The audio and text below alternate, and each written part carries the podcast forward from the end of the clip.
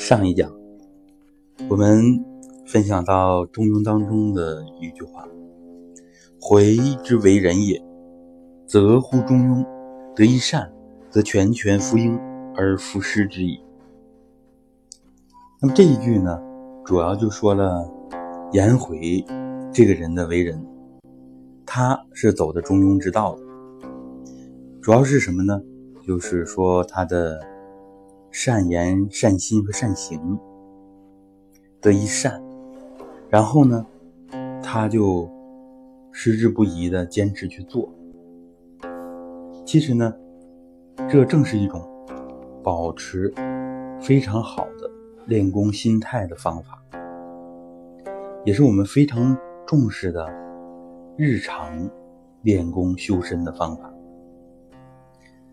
因为当我们处在善这个状态的时候，心情是非常愉悦的。没有人说想着好的事情、做善的事情的时候，内心是纠结的，内心是不快乐的。我们内心一定是愉悦的，而且整个人的生命力它是旺盛的。所以呀，我们看中国文化。西方文化也好，都在强调的这个善，真善美，善居其中。我们呢，把这种善的心态牢固的记在心里，而且呢，还要忠实的信守它，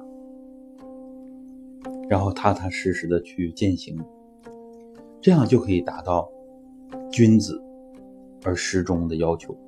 就是我们经常处在中的状态。君子其实就是《论语》里边我们典籍当中对有修为的人、修身有成的人的一个称谓。这样呢，就与《大学》当中的“止于至善”，它不仅仅呢是一脉相承的，而且做了进一步的发挥。所以说，我们看到这种学问的继承性。我们这里要顺便说的是什么呢？对“中庸”这两个字的解释，从宋朝开始，啊，宋明理学主要是从程子和朱子之后呢，其实就偏离了原著的本意。那程子把它解为。不偏之谓中，无义之谓庸。朱熹呢，把它解为中者，不偏不倚，无过，无不及之名；庸，平常也。这样呢，他其实就把喜怒哀乐之未发谓之中，发而皆众结谓之和，把这个本意篡改了。宋明以降。其实儒学呢，它有一些地方在发挥，也有呢它的不足之处。